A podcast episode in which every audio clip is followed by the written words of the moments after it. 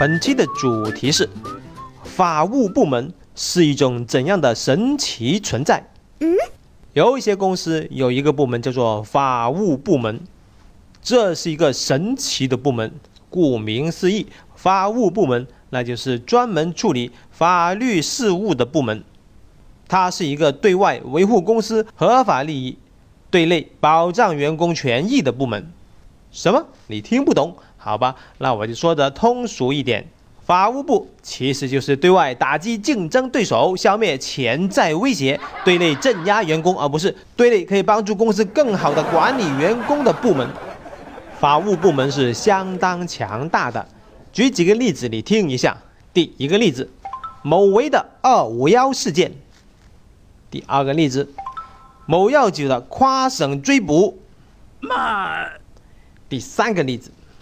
有人说，任天堂的法务部是地表最强，但是鹅厂的法务部就不同意了。鹅厂的法务部被称之为南山必胜客。为什么某些公司的法务部门这么强大呢？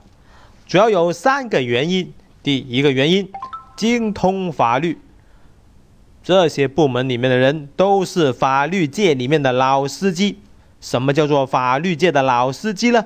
接下来我省略了五千字的不可描述的文字，你自己体会一下吧。第二个强大的原因，那就是它有强大的社会资源，比方说，它可以让相关部门立案，可以让他跨省抓捕你，可以把你请进去包吃包住二百五十一天，这些就是。强大的社会资源的某种体现。第三个强大的原因，那就是他有钱，他有很多很多的钱。打他！为什么某维可以发表声明说，欢迎你来告我，来维护你的权益？那是因为你没钱，你没有我这样强大的社会资源，你也没有法律界的老司机来帮你。既然那些公司的法务部门这么强大，我就开始遐想了：当年的三 Q 大战，如果两个公司的法务部门干起来会怎么样呢？会不会相关部门会把双方的领导都请进去，包吃包住二百五十一天呢？后来我承认，我想多了。法务部门的强大是相对的，就好像两个超级大国。他们互相不妥对方，但是因为实力相当，只能达成某种的恐怖平衡。慢，但是这些超级大国凭他们的实力去碾压一个小国是绝对没有问题的。我们所看到的某些公司法务部门的强大，是相对于那些小公司以及普通的个人来说的。坑爹呀！如果。你被某些大公司的法务部门盯上了，你可以怎么办呢？你只能自求多福，希望他手下留情喽。慢。那作为普通人，跟法务部门有没有交集呢？有的，有以下几点：第一点，签署劳动合同；第二点，签署保密协议；第三点，签署竞业条款；第四点，离职补偿金的谈判。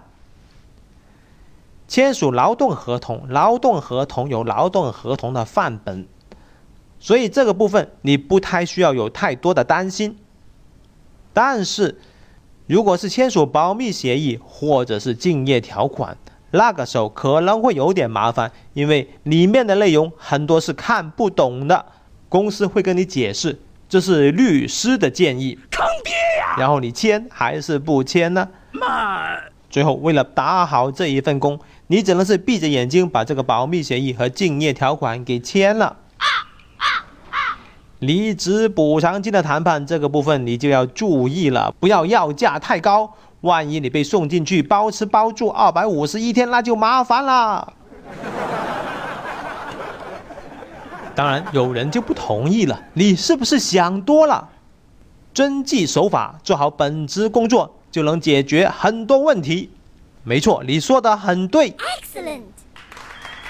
更何况，很多公司都没有法务部门，只有那些超级有钱的大公司才会有超级牛逼的法务部门。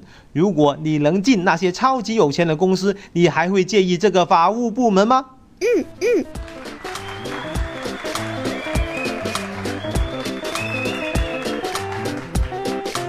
本期的言论纯属由我个人扮演的大大大火球这个角色的言论，与我本人无关。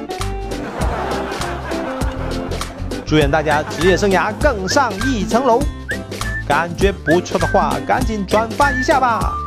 下期再见。